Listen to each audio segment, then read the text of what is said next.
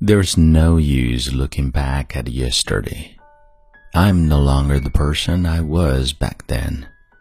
Every morning when the sun rises, I'm a changed person. Changed by the experiences I've had, the lessons I've learned, and the love I have received. It's time to move forward and embrace the life that I've been given. Be grateful for the many blessings that have been bestowed upon me.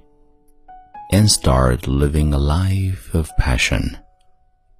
There will always be ups and downs, good times and bad, losses and gains. Life is about learning lessons, showing love in the process, and growing into the beautiful souls we are meant to become.